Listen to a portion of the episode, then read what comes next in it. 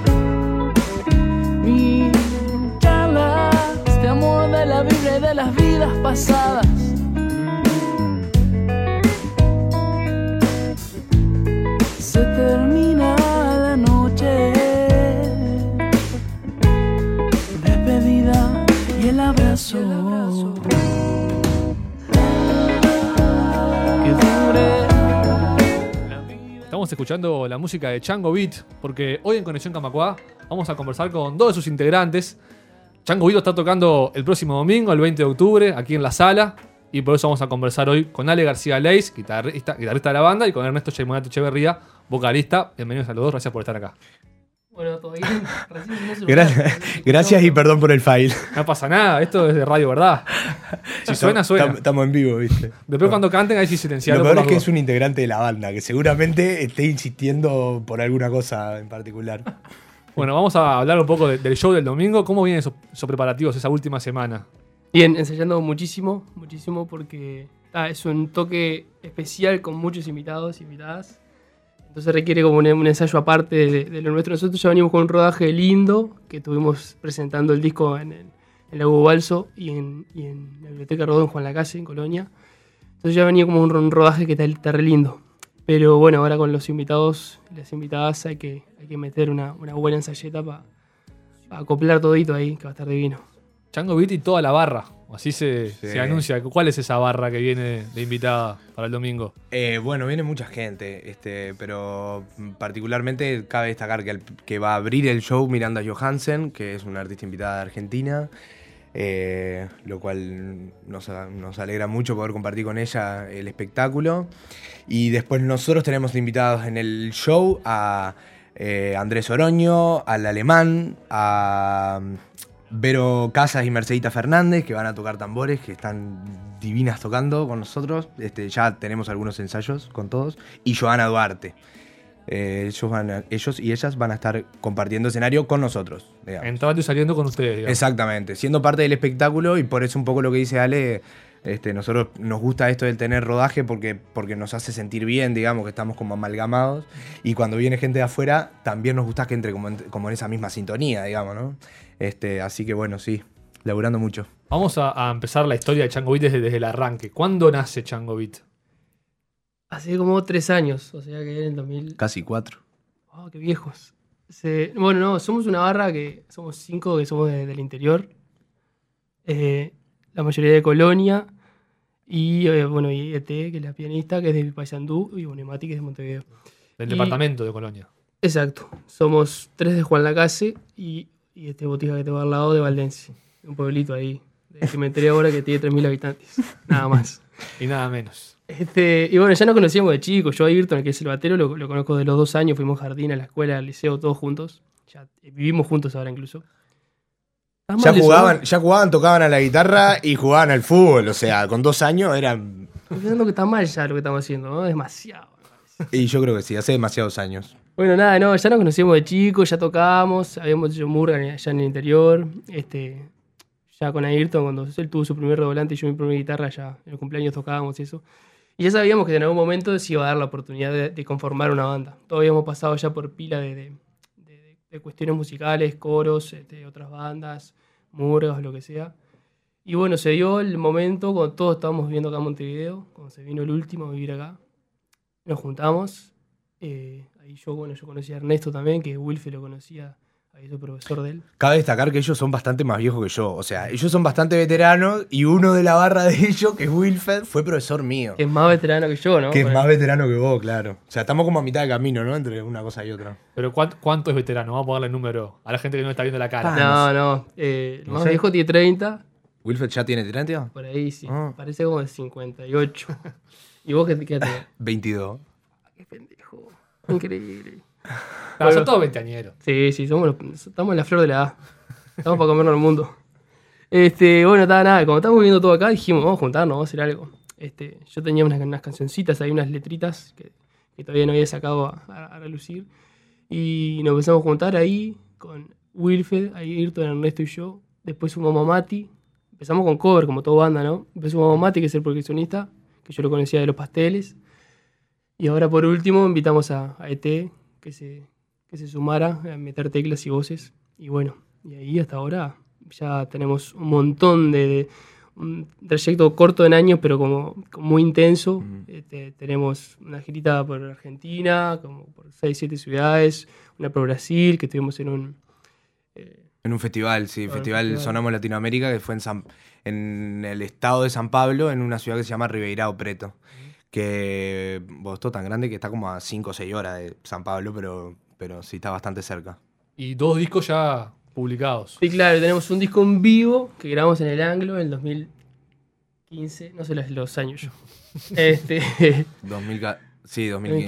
2015, que está todo grabado en vivo, que hay un DVD entero que está en, YouTube, que lo pueden ver. Ya, ya de paso pasamos el archivo que, que les invitamos a verlo.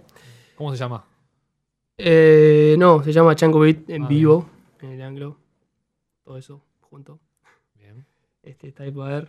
Pero está eso, tenemos como muchas, muchas cositas, bueno, muchos toques acá, por acá, por el interior. Este, y está tratando de ahora con este nuevo disco hacerlo sonar un poquito más y movernos. Y, y- y bueno, darle, darle un poco vida a la cultura. Me, a- me gustaría, me gustaría agregar a lo que dice Ale una cosa. Este, creo, yo creo que el, que el trayecto de Chango Vita ha sido tan intenso porque nosotros somos muy intensos, primero.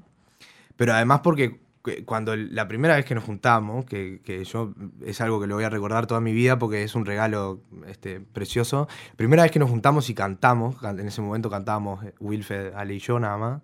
eh, hubo, algo, hubo algo armonioso que nos sucedió ahí.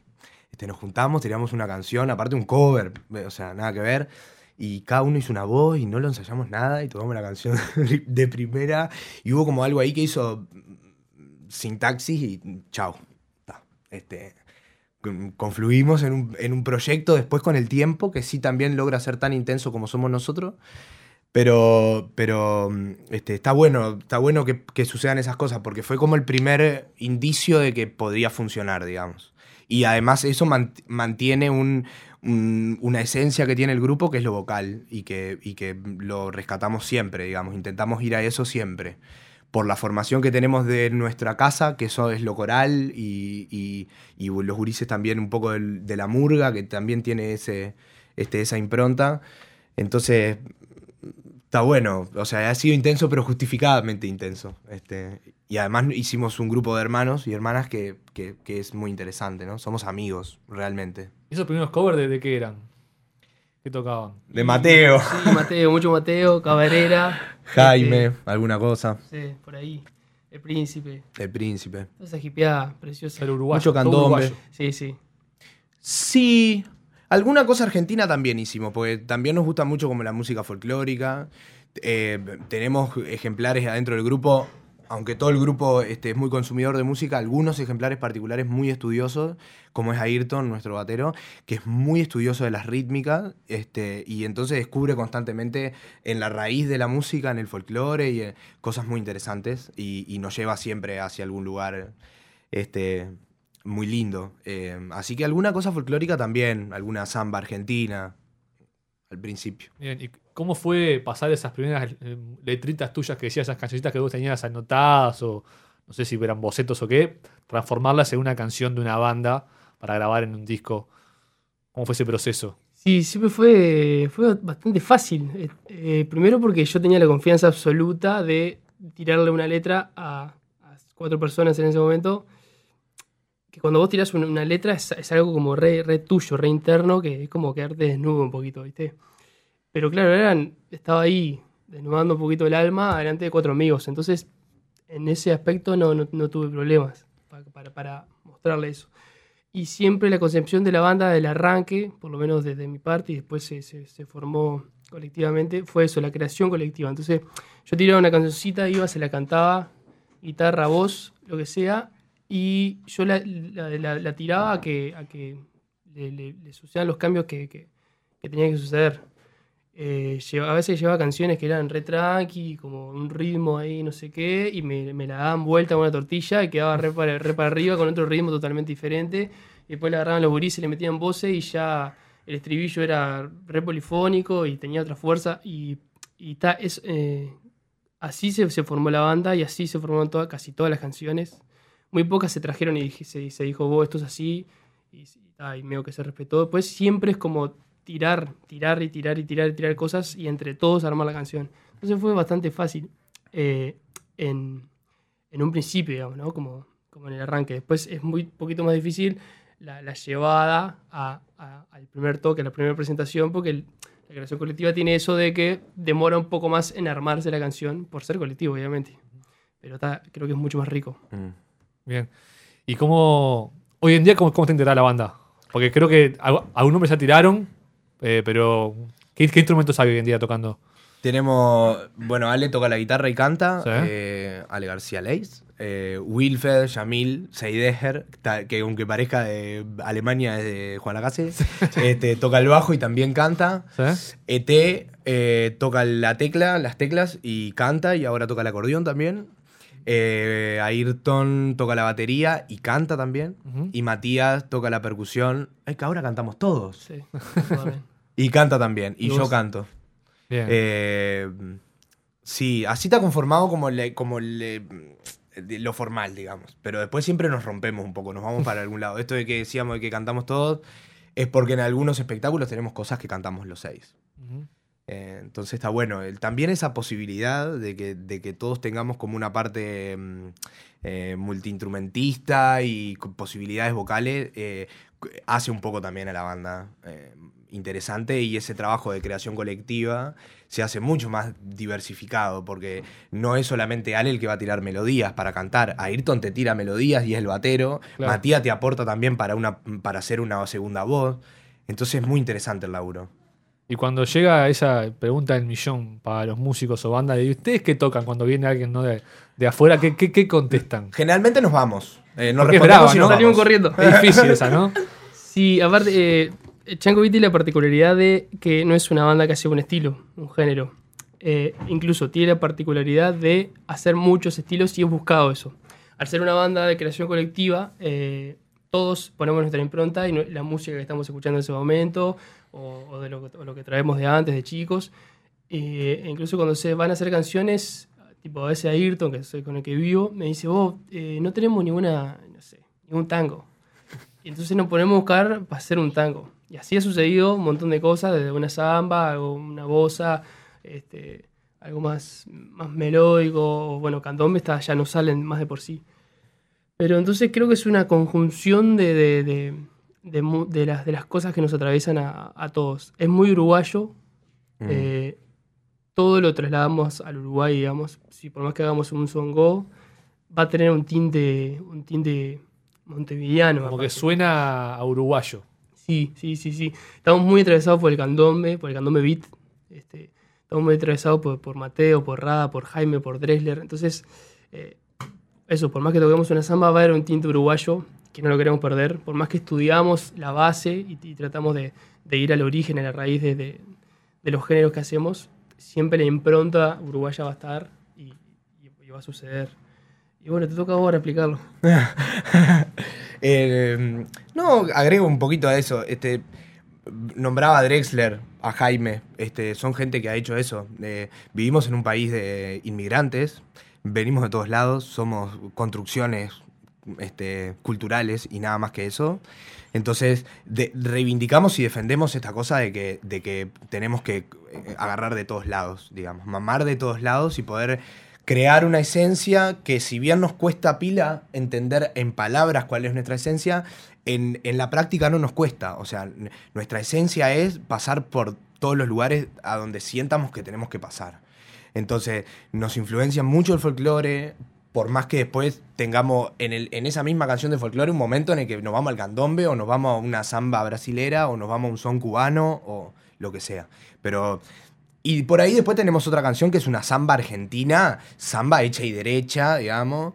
O quisimos, quisimos hacer una chacarera y no nos salió. Fuimos a Argentina y presentamos una canción que era chacarera y nos dijeron, no, no, no, espera un momentito, esto no es una chacarera, es un aire de chacarera.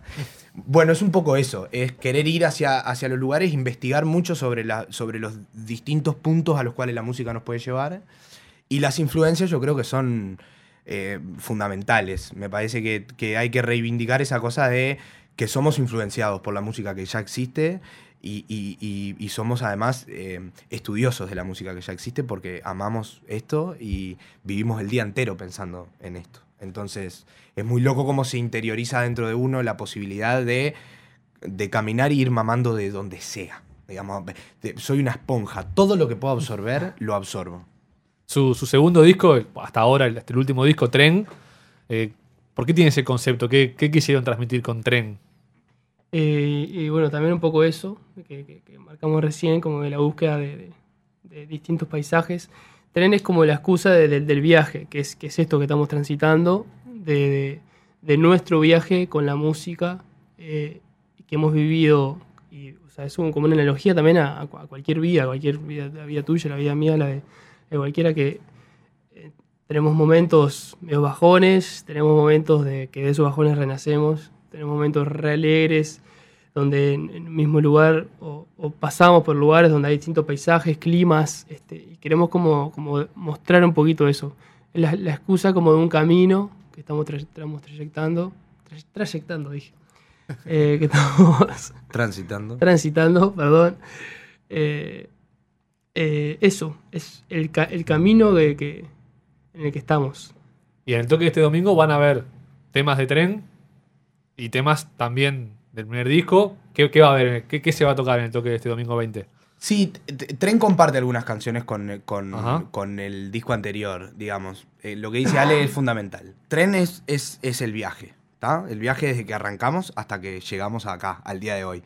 Entonces un poco había canciones que no podíamos obviar, digamos, que están en el primer disco, pero igual son fundamentales en este camino, en este viaje, y como Tren es la cartografía del, del camino que estamos haciendo, tenemos que pasar por esos lugares. Entonces el tiempo, por ejemplo, que es una canción que creo que a la banda lo- la identifica muchísimo, eh, están los dos discos. Eh, no llegaste también. Tren también. Tren es una canción para niños que escribió Ale, que se la escribiste que a tus sobrinos. Sí. Se la escribió a su sobrino y, y nos la mostró un día y nosotros viaja, piramos con ese tema, porque es una canción que es sumamente simple, como si la hubiera hecho un niño casi, eh, con, con toda la impronta de niñez que podemos llegar a tener nosotros hoy parados donde estamos. Entonces, eh, también es como volver un poco a- a atrás y, y ya te digo, como, como gran parte de las influencias de nuestra música están en nuestra niñez y en nuestra adolescencia, aunque yo sí me siento un poco adolescente todavía. Para... Este, eh, pero eso, el tren es como, como, como la manera que encontramos de volver al- literalmente a la niñez. digamos. Bien. eh, van a tocar algo. Nos vamos a despedir tocando algo, ¿no? Vamos a tocar algo. Perfecto. Ahí Ale agarra la guitarra. ¿Cuál, cuál van a tocar para despedirnos? Vamos a tocar cosas lindas que no están ahora en este, en este segundo disco, están en el primero. Bien. Este, y que esta vez, ahora en la Gamacuala, vamos a compartir con Joa Duarte. Ajá. Que, que bueno, que ya de paso, si lo escucha, pues se le voy a decir que lo escuche. Felicitaciones a, a Joa, que ayer presentó Ventanas en el Sodre y estuvo tremendo. Una más antes de despedirnos. Si la gente quiere escuchar Chango Beat, ¿por dónde los busca? ¿Por dónde los escucha? Estamos en casi todos los medios que podemos. Eh, tenemos Instagram, tenemos Facebook, que es ahí donde se pueden enterar un poco de las novedades de Django Beat y por consecuencia eh, subimos todo lo que sea YouTube y, y Spotify ahí. Pero eh, tenemos también la plataforma en Spotify, nos pueden seguir en Spotify y en YouTube subimos, tenemos este espectáculo y además vamos a subir el disco también a YouTube para que se pueda compartir. La idea es llegar a la mayor cantidad de gente posible. Tenemos SoundCloud también. Y además pueden visitar la página de la productora que está trabajando con nosotros, que se llama eslaposta.uy. Pueden entrar ahí a través de Instagram. Eh, se llama Es la Posta, ¿no? Y la se llama La Posta y la página es es laposta.uy. Así es, exactamente. Perfecto. Ernesto, vale, muchas gracias. Los esperamos el domingo acá en la sala. Muchas gracias por, por este rato. Vamos Gracias arriba. a ustedes.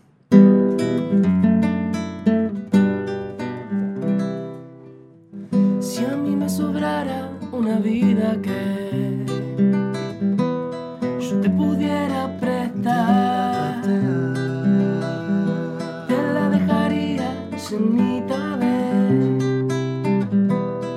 cosita linda para usar.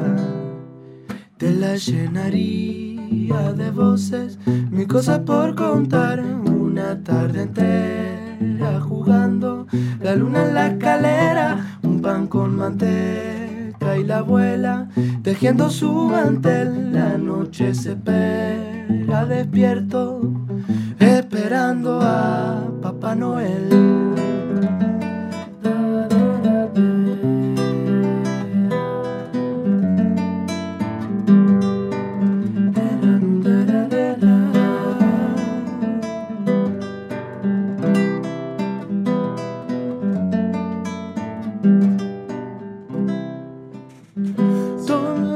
Cosas que pude ver en un apartamento sin luz.